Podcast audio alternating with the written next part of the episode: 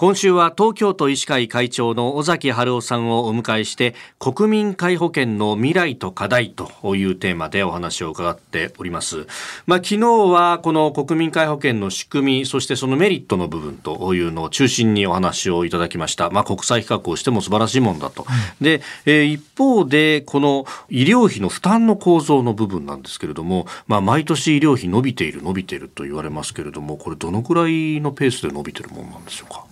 そうですね。でですから大体1兆円ぐらい、はい1年間で、えー、毎年増えてる。大体そのような計算になりますね。先生保険料で全部賄えてるんですか？実際にはですね、はい、まあ、保険料がまあ5割ぐらいですよね。それから足りない分は公費として税金の方で4割ぐらい負担してまして、まあ、あとの1割を国民一人一人が負担してると。まあ、そしてこのね、今はまあ保険料が5割ということになってますけれども、まあ、この保険料の分というのは基本的には現役世代がさ払っているっていうことになるわけですか？そうですね。今75歳以上の人は後期高齢者はですね、はい、そういう公益連合っていうところがあの保険を扱う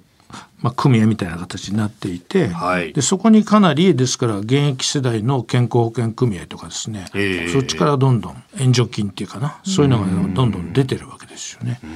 だから結局あの全体の構造としては、はい、まあ、働いてる世代の若い方がそういった高齢者を支えると。まあ、昔はこの9人で1人だからみこし型なんて言いましたけどこれが3人で1人で騎馬戦型とか、うん、もっと来て、ね、2050年1.3人で1人ってことになると肩車型そうなんですよ。あるいはおんぶに抱くこと。いうなってくると、うん、これは現役からすると厳しいですもんね。ですね、うん、あの先ほど財源っていう話も出てきましたけれどどういった議論が行われているんでしょうか、うん、そうですね。結局今はですね今までやってきたことはやっぱり財源をですね、どっちかというともうちょっと増やさないように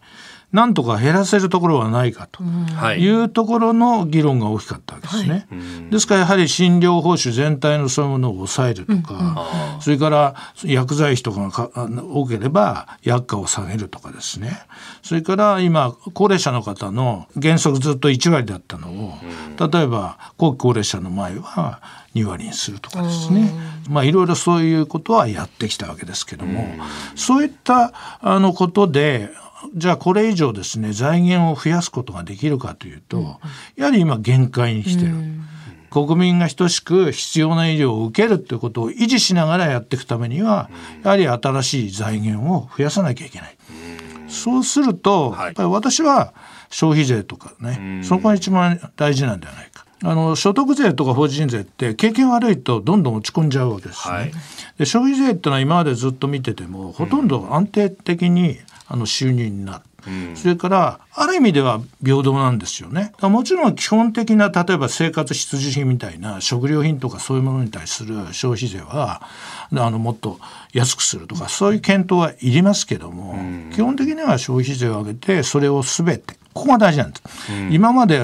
消費税を上げるときに、はい、例えば5%上げたときに民主党の時代でも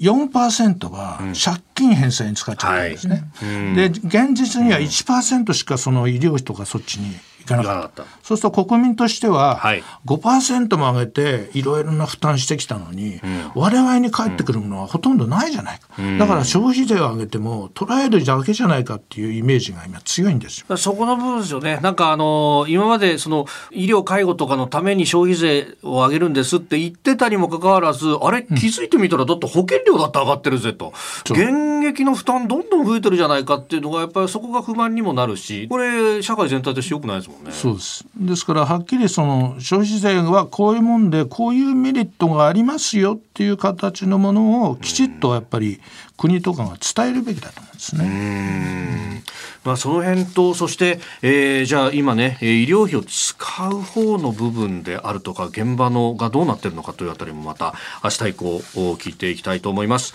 東京都医師会会長尾崎春夫さんでした。先生明日もよろしくお願いします。よろしくお願いします